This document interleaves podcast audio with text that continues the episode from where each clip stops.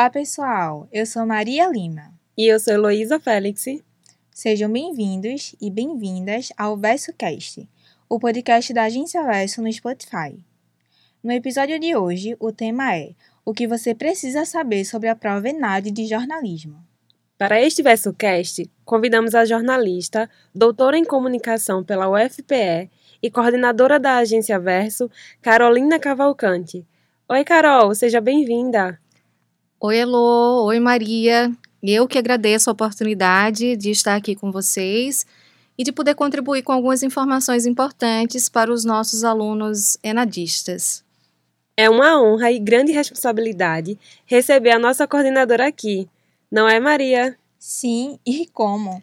Também contamos com a presença da coordenadora do curso de jornalismo do Centro Universitário UniFPV Widen, Isabela Jarocchi. Seja bem-vinda, Bela. É um prazer recebê-la. Oi, gente. Muito obrigada, Verso, por me convidar para participar dessa fala sobre o ENAD, que é um exame super importante para os nossos alunos da economia criativa. Neste ano, o Exame Nacional de Desempenho dos Estudantes, ENAD, acontece entre 1 e meia e 5 e meia da tarde, do dia 27 de novembro. Para início de conversa, Isabela, o que é o ENAD e quem deve fazer obrigatoriamente a prova? O ENAD é o Exame Nacional de Desempenho dos Estudantes. Ele avalia o rendimento dos concluintes dos cursos de, de graduação em relação aos conteúdos programáticos previstos nas diretrizes curriculares de cada curso. Na verdade, é uma forma de medir o quão o aluno se desenvolveu ao longo do seu curso, as suas competências e as suas habilidades na sua área de atuação. No caso do curso de jornalismo, todas as habilidades e competências relacionadas à profissão de jornalista. Como é realizada a inscrição no evento? O próprio aluno que realiza ou essa função é da coordenação? A inscrição para o ENAD ela é realizada pela própria IES. O coordenador do curso faz uma avaliação pelo histórico dos alunos, dos alunos que são concluintes do curso de bacharelado. Como saber se o aluno foi selecionado para fazer a prova? A inscrição é obrigatória para todos os estudantes ingressantes e concluintes dos cursos que estão selecionados para aquela para aquele ano. Então, esse ano, o curso de jornalismo está selecionado, o curso de publicidade e propaganda, o curso de design gráfico, de design de moda, de psicologia, de direito. No caso do curso de jornalismo, aqueles que tenham integralizado 80% ou mais da carga horária mínima do currículo do curso, ou que não tenham colado, colado grau até o último dia de inscrição, que esse ano foi no final, último dia de agosto e ainda aqueles que têm previsão de integralização de 100% da carga horária do curso até julho de 2023. Carol, buscando agora uma visão acadêmica, pode nos contar como é a estrutura da prova? A nota reprova ou interfere na vida acadêmica? Eu vou começar respondendo pela segunda questão. Né? Segundo o site do Ministério da Educação, o MEC, o exame é obrigatório para os alunos selecionados e condição indispensável para a emissão do histórico escolar. Já sobre a estrutura da prova, eu fui fazer o meu dever de casa, fui estudar a última edição do exame né, para estudantes de jornalismo. Essa prova foi realizada em 2018. Ela deveria, numa situação ideal, ser realizada a cada três anos, então a prova anterior a essa de 2018 foi realizada em 2015. Inclusive, 2015 foi o primeiro ano em que os alunos do UniFBV fizeram essa prova, porque no nosso curso ele é jovem, né, um curso recente ainda. Então, em 2018, foi realizada né, para os nossos alunos a segunda avaliação, o segundo exame né, do ENAD, e no ano passado, 2021, deveria ter acontecido novamente. Por causa do contexto de pandemia, essa prova só está sendo realizada este ano, em novembro, dia 27, como vocês já disseram. Sobre a estrutura da prova, falei, né? Fui fazer o meu dever de casa, fui lá estudar essa prova, a última prova, para poder falar um pouquinho aqui com vocês sobre o que os nossos alunos vão encontrar. Primeira coisa, a estrutura da prova. Ela é formada, né, composta por 10 questões de conhecimentos gerais, sendo duas discursivas, abertas, aquelas questões que os alunos precisam fazer redação, e oito de múltipla escolha. Outras 30 questões são de conhecimento específico do curso de jornalismo, da formação de jornalismo. É, dentro dessas 30 questões, três são discursivas, ou seja, envolvem redação, e 27 são de múltipla escolha. E é só para vocês terem uma ideia né, dessas questões discursivas, dos temas que podem aparecer é, normalmente são temas muito atuais, né? São temas que estão aí é, no cotidiano, não só da sociedade brasileira, mas também do mundo. Então, um jornalista, né, que se preze, mesmo informação, deve ser muito bem informado, né? Deve estar atento ao que está acontecendo no Brasil e no mundo, na nossa região, no nosso estado, e a gente vai ampliando, obviamente, né, essa necessidade de conhecimento de informação para espaços maiores, né, e não necessariamente só a nossa realidade ali mais próxima. E aí, nessa prova de 2018, é, a, uma das questões é, discursivas da prova de conhecimento geral envolvia é, o assassinato da então vereadora do Rio de Janeiro, Marielle Franco, associando esse assassinato à, à luta dos direitos pelos direitos humanos aqui no Brasil e as fake news, que foi algo que aconteceu durante o processo né, de investigação do assassinato dela, que, diga-se de passagem, até hoje não foi esclarecido, né, não foi elucidado completamente. E a pergunta pedia justamente para que o estudante fizesse uma redação associando essas questões, esses pontos. A segunda questão também trouxe um fato que naquela época era muito recente, que foi um incêndio que aconteceu no Museu Nacional do Rio de Janeiro, algo que foi acompanhado né, pelos brasileiros, não só pelos moradores do Rio de Janeiro, mas o Brasil inteiro né, lamentou aquele é, incêndio né, e a perda daquele patrimônio, de boa parte do patrimônio que estava ali no Museu Nacional. E a questão pedia para o estudante fazer uma relação entre o incêndio né, com é, a importância daquele espaço é, como um espaço de memória, de preservação da história e também como patrimônio cultural, social, etc., né, entre outras coisas. Tá? Então, só para vocês terem uma ideia de como os temas que são atuais podem aparecer nessa prova. Nas questões objetivas dessa parte geral, apareceram questões que pedem muito do aluno concentração na leitura e capacidade de interpretação e discernimento, inclusive, né, para entender aquele texto, aquelas informações, porque tem muitas questões que vão ser apresentadas, meninas, é, de uma forma que vai pedir para você, aluno enadista, para vocês, quando chegar a hora de vocês, né, se vocês forem né, enadistas, que vocês sejam capazes de perceber se a relação estabelecida, por exemplo, entre uma afirmativa e outra, se ela é verdadeira, se ela é falsa, se ela é parcialmente correta, né, se ela faz sentido, se ela não faz sentido. E aí, nessas questões, apareceram pontos sobre transgênicos, economia solidária, migração, população em situação de rua, entre outros temas. Então, surgiram aí, né, na prova, questões muito atuais, questões que estão presentes na nossa vida, que a gente vê no noticiário, que a gente discute com amigos, que a gente discute com familiares, que a gente vê em sala de aula, né, que estão presentes nas discussões, nos eventos realizados na instituição.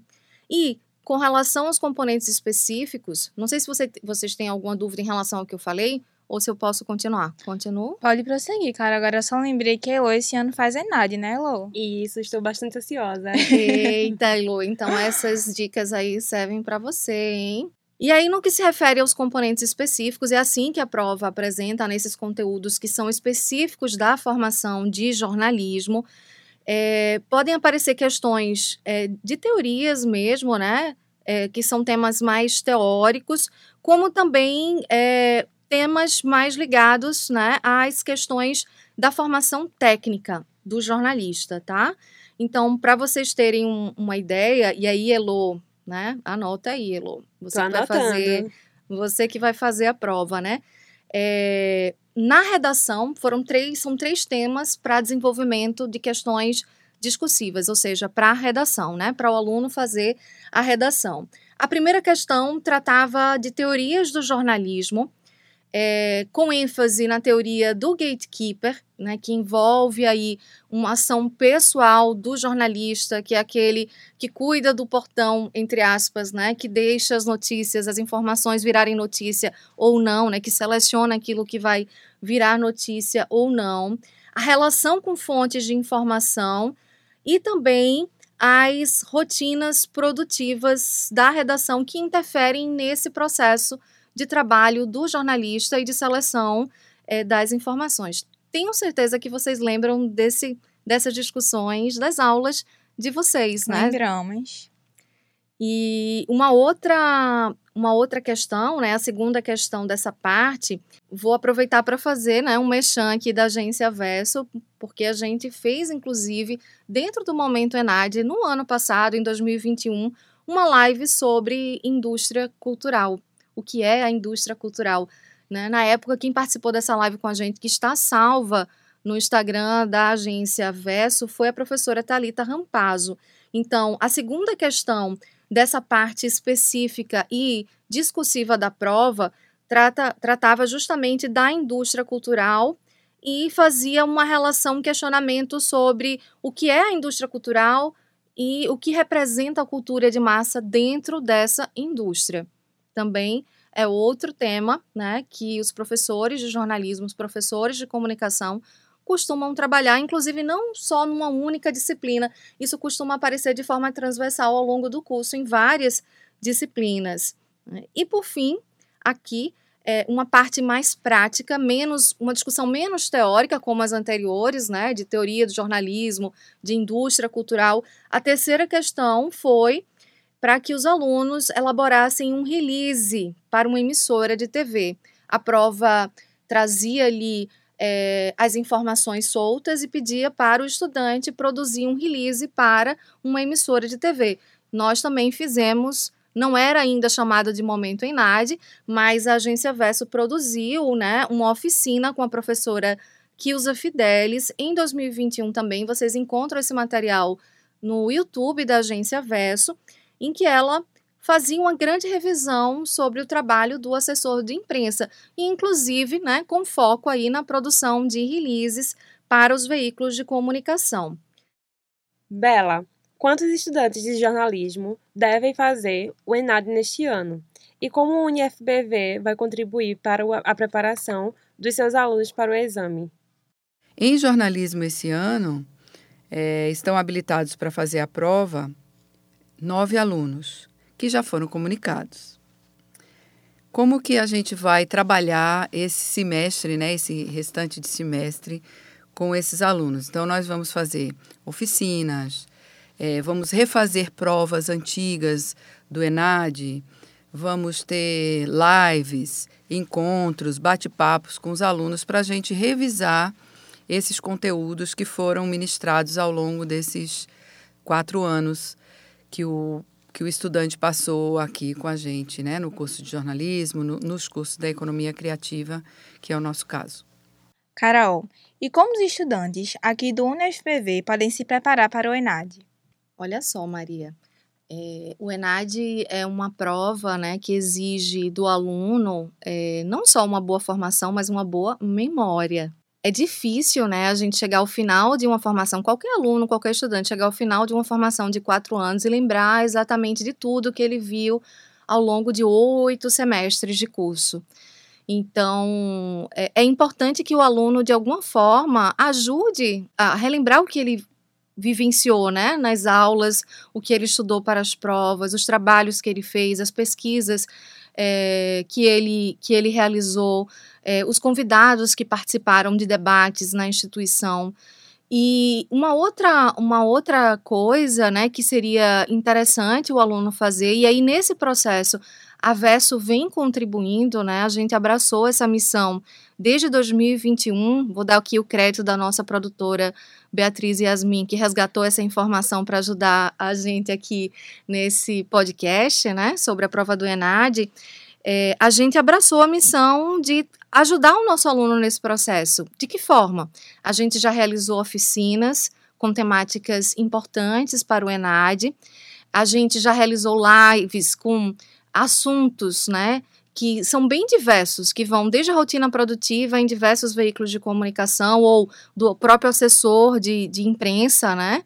Como a gente visitou alguns temas é, importantes. Um deles eu já citei aqui, por exemplo, indústria cultural, né? O que é indústria cultural? A gente tem uma live sobre isso que foi realizada é, em 2021 e que está salva no nosso Instagram. Então, todo o material que a gente produz, né, com essa perspectiva de ajudar o nosso aluno enadista a revisar os conteúdos, a relembrar os conteúdos, a tirar dúvidas é, com os nossos professores ou com profissionais convidados, esse material fica disponível tanto no nosso YouTube quanto nos nossos perfis nas redes sociais. Então, a gente tem material sendo produzido desde abril de 2021, pensando justamente em ajudar o nosso estudante a se sentir mais preparado, mais seguro para poder fazer essa prova. E aí fica o convite, né, para que vocês que estão ouvindo aí o nosso VersoCast, que vocês visitem tanto os nossos perfis nas redes, quanto,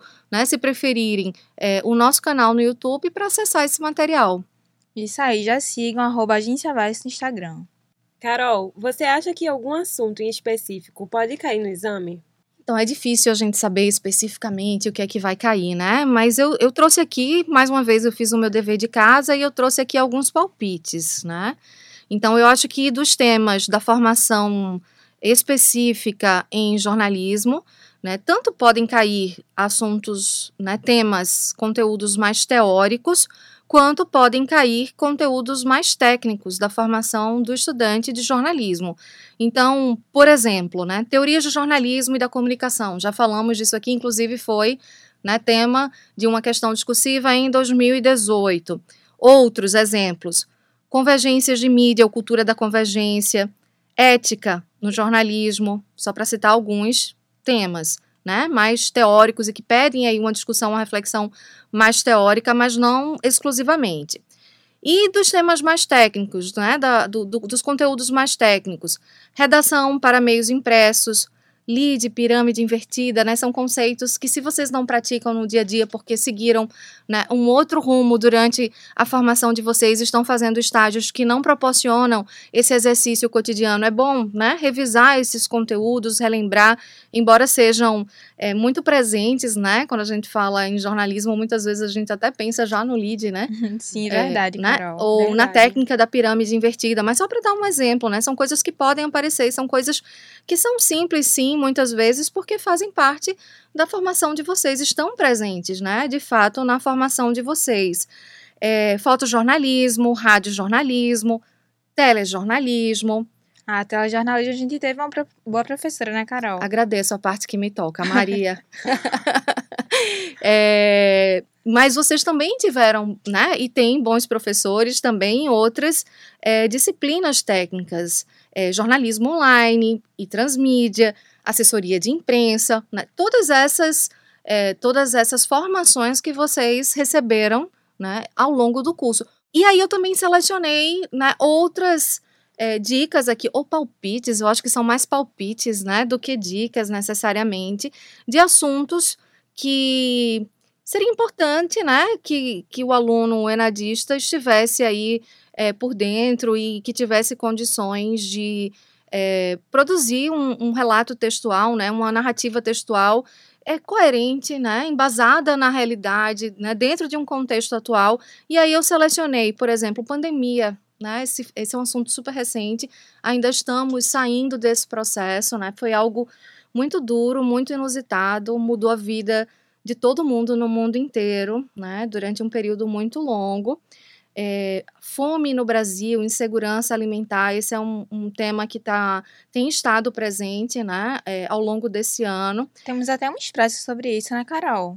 E aí fica a dica também, não é, Maria? Esse é um assunto, por exemplo, né? A volta da fome no Brasil é um assunto que vocês não precisam necessariamente ler num livro.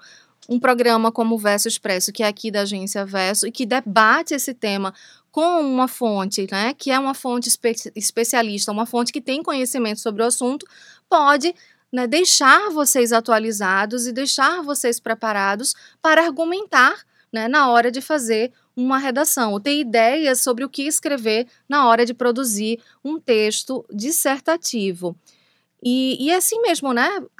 Abrir a cabeça, né, para ver quais são os argumentos, o que é que está em jogo, o que é que está em pauta, o que é que se fala sobre o assunto, quais são os problemas, quais são as perspectivas.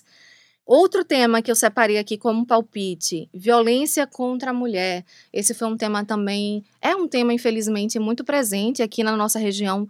Né? O feminicídio, especialmente, esteve em destaque na imprensa né, nos últimos meses, mas ao longo de todo o período de pandemia se falou muito sobre violência contra a mulher. O quanto nesse período né, os índices é, pioraram, né, quantos números é, aumentaram. Né? É um problema muito grave, é um problema muito delicado, envolve aí uma, uma questão estrutural forte, cultural forte da nossa sociedade, né? Além disso, né, passando agora de forma mais rápida, eleições, a gente está vivendo esse processo é, pode ser que eles ainda é, né, voltem a esse tema. Já terá, a gente terá, no final de novembro, a gente, se, se houver segundo turno no Brasil, a gente estará, finaliz, estará finalizando esse processo, né? É, guerra na Ucrânia também, né? Uma guerra que está acontecendo este ano, que está em curso, inclusive nestes últimos dias, com, é, com escalamento né, do conflito, Sim. das ameaças é, por parte da Rússia em relação à Ucrânia. É, fake news, que é um assunto que tem estado muito presente, especialmente aqui no Brasil. Não é um fenômeno brasileiro, né? não é um fenômeno exclusivo do Brasil, mas é algo que tem estado muito presente no Brasil. Esteve na, nas eleições de 2018 e esteve durante todo esse período de pandemia. Né? Então, é um assunto que eu coloco aqui é, também como algo que pode é, estar presente na prova. Bela, agora responde uma coisa. E se o aluno não quiser fazer a prova do ENAD neste ano, o que acontece com ele? Então, o aluno que está inscrito, ele é obrigado a fazer a prova. Se ele não fizer a prova, ele não consegue colar grau, só vai conseguir colar grau no ano seguinte. Então é importante que ele faça essa prova. Ele vai fazer essa prova obrigatória no dia 27 de novembro ao meio-dia e ele também tem a obrigatoriedade de fazer o questionário do, do estudante, que já está aberto. Esse questionário foi aberto no dia 1 de setembro e vai até o dia 26 de novembro no site do ENAD. O site é enad.inep.gov.br. O aluno, o estudante entra no site, vão solicitar que ele faça o seu cadastro, que isso o aluno já deve ter feito, né? Pode fazer até o dia 26 de novembro, mas é importante fazer esse cadastro. E também, depois que se faz o cadastro, o estudante tem que fazer o questionário. É um questionário muito importante, que ele fala sobre as condições socioeconômicas daquele estudante e também sobre a IES que ele estudou, sobre a universidade, sobre o centro universitário, sobre a faculdade que ele estudou. Então, é importante fazer esse questionário. Então, são duas obrigações que o estudante tem: fazer esse, esse cadastro nesse site, fazer o questionário, responder esse questionário e participar da prova. Essa pergunta vai para as nossas duas convidadas. Para vocês, qual é a importância do ENAD? Primeiro Isabela responde, depois escutamos Carol. Então, essa prova do ENAD ela é obrigatória para esses alunos que estão inscritos e que foram comunicados. Ela é importante para a valorização do diploma de cada estudante, do diploma que é dado, que é concedido por aquela instituição de ensino. Eu acho que o resultado é, do ENAD, é, ele diz muito sobre a formação que o aluno recebe. Então, é, é, um, é um dado importante para o próprio aluno saber né, é, o nível da formação que ele recebeu. Então, o aluno que ele é bem informado, ele quer representar bem a sua instituição, porque esse esse resultado vai ser divulgado nacionalmente. Então, a sua instituição vai ser reconhecida por ser uma instituição que forma bem profissionais jornalistas ou que não forma.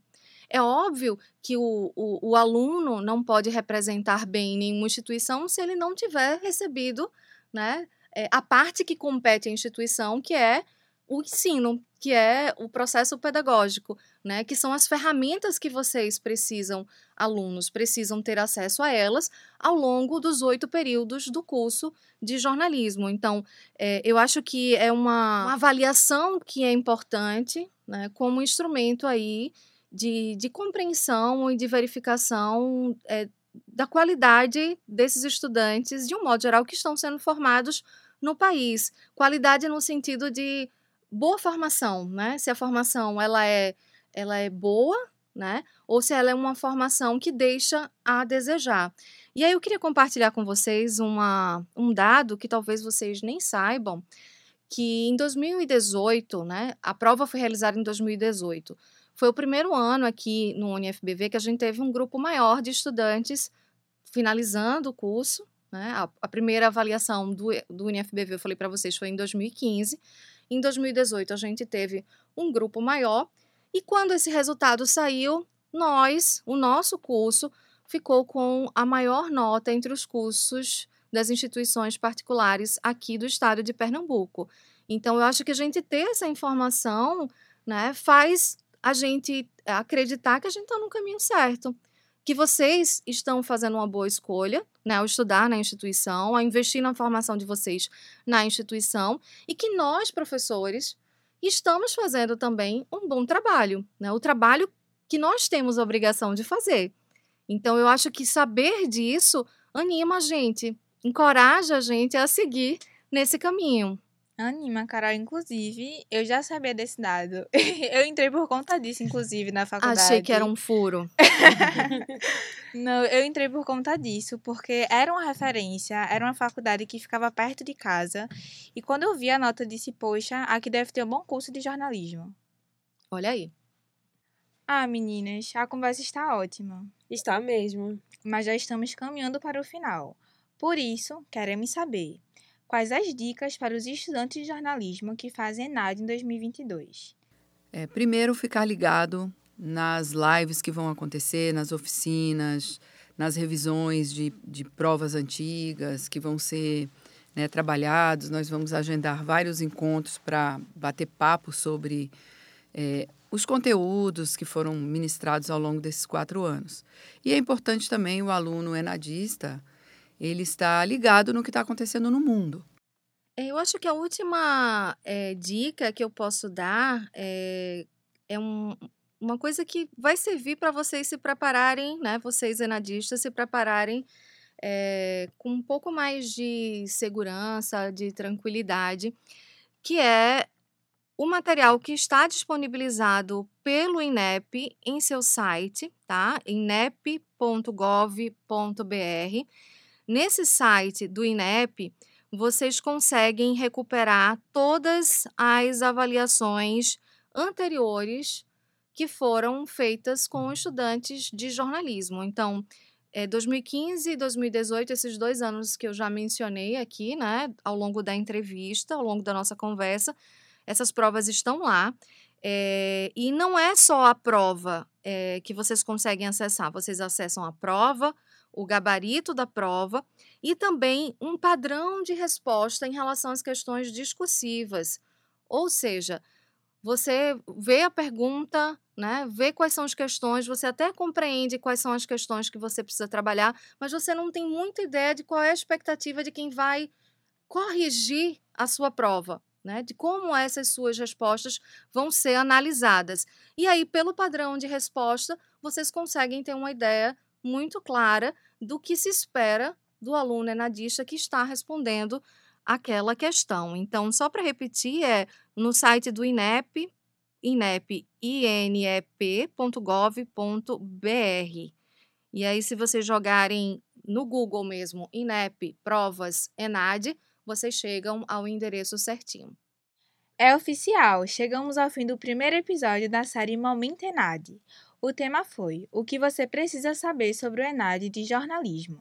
Heloísa e eu conversamos com a jornalista, doutora em comunicação pela UFPE e coordenadora da agência Verso, Carolina Cavalcante, e com a coordenadora do curso de jornalismo do Centro Universitário UniFBV Widen, Isabela Jaroque. Foi um prazer recebê-las. Muito obrigada, foi ótimo esclarecer alguns pontos sobre o ENAD. Obrigada à equipe da Verso, sempre arrasando aí nos, nos podcasts e nos eventos. Muito obrigada mesmo e vamos lá, gente, vamos arrasar nessa prova do ENAD. Obrigada, meninas. Eu que agradeço. Obrigada pela participação de vocês. Agradecemos a Igor Pablo pelos trabalhos técnicos na produção deste podcast e obrigada a você que ouviu o programa até aqui. Não esqueça de seguir as redes sociais da Verso, arroba Agência Verso e também o canal da agência no YouTube. Ah, e compartilhe esse podcast com aquele seu amigo enadista. Até a próxima!